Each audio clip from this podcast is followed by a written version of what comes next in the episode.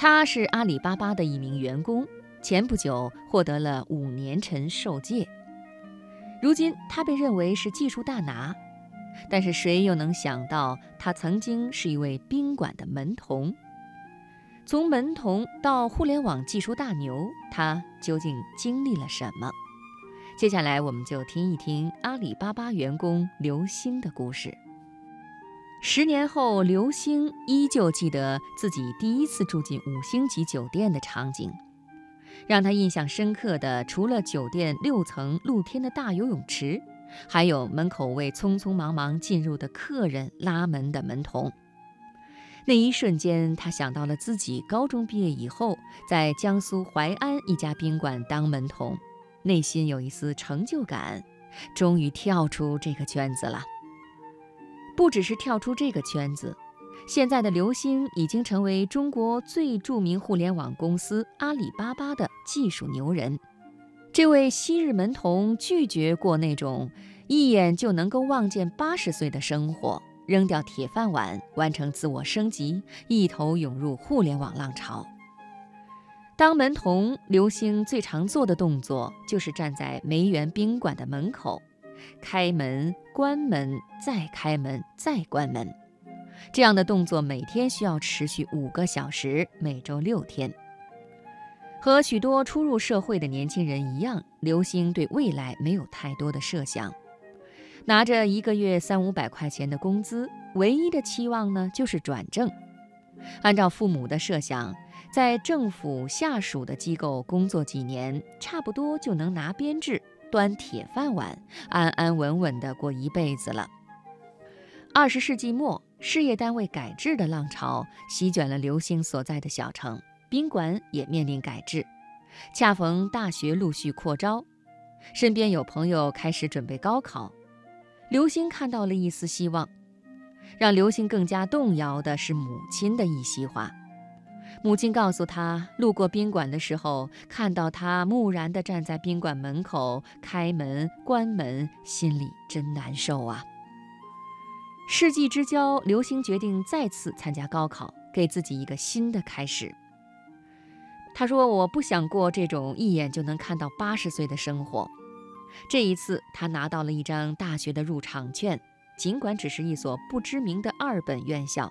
但是生活终于开始驶入新的赛道，一纸文凭不意味着远大前程，在人山人海的招聘会上报出自己学校的名字，简历直接就被丢进了废纸篓，这样的人不在少数。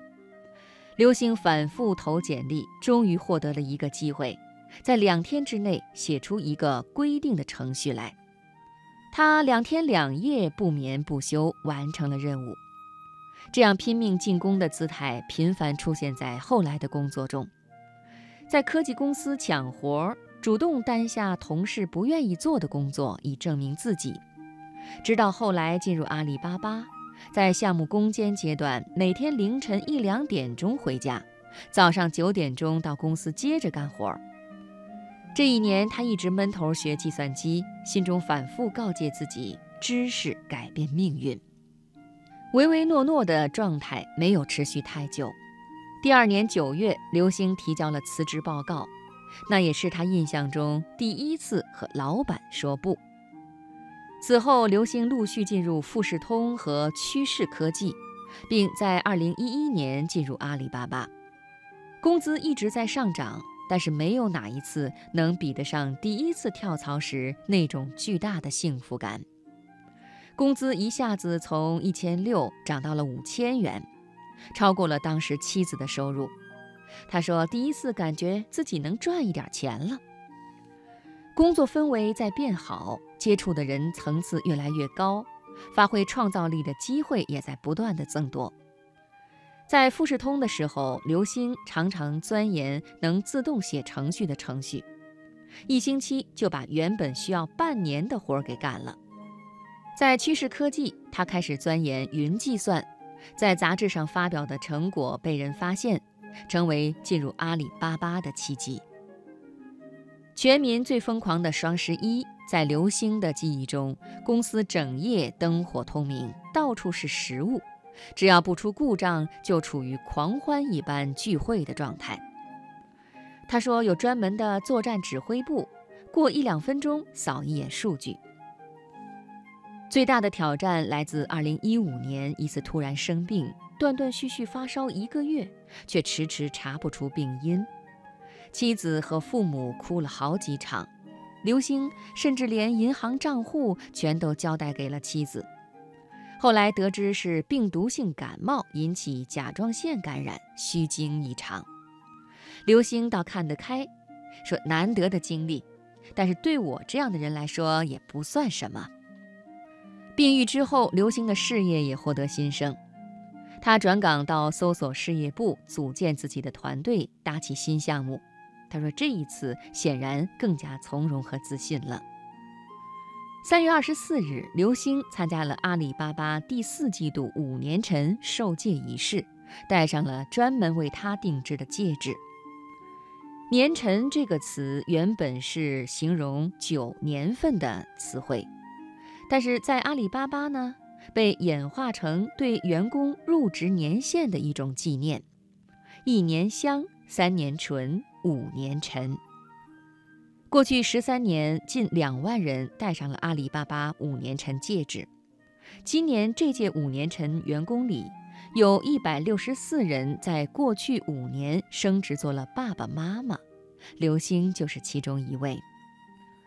刘星差点没赶上女儿的出生，就在二零一三年女儿快出生时，淘宝也处于快速发展期，现有的服务器满足不了增长的数据，实现远距离机房数据同步成为刘星需要攻克的技术难题。这段时间，他即使周末回家也处于工作状态。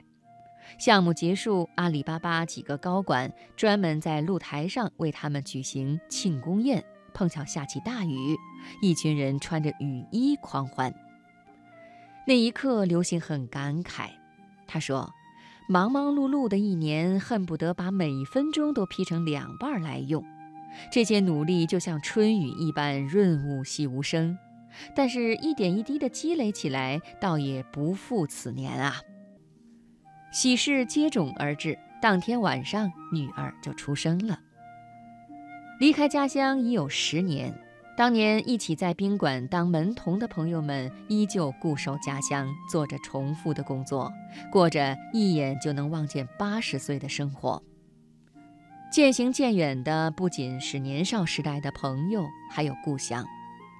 来到杭州之后，刘星很少回家乡，偶尔回去也都是匆匆忙忙的。小城市还保留着人情社会的规矩。在大城市摸爬滚打多年之后，他感受到不适应，觉得还是少回去一点比较好。有一段时间，刘星很喜欢选秀节目《英国达人》的选手保罗·帕茨。这位其貌不扬的男高音歌手总能引起他的共鸣。他说：“他真是一个各方面平淡无奇的人，可是一下子做了一件很非凡的事情。”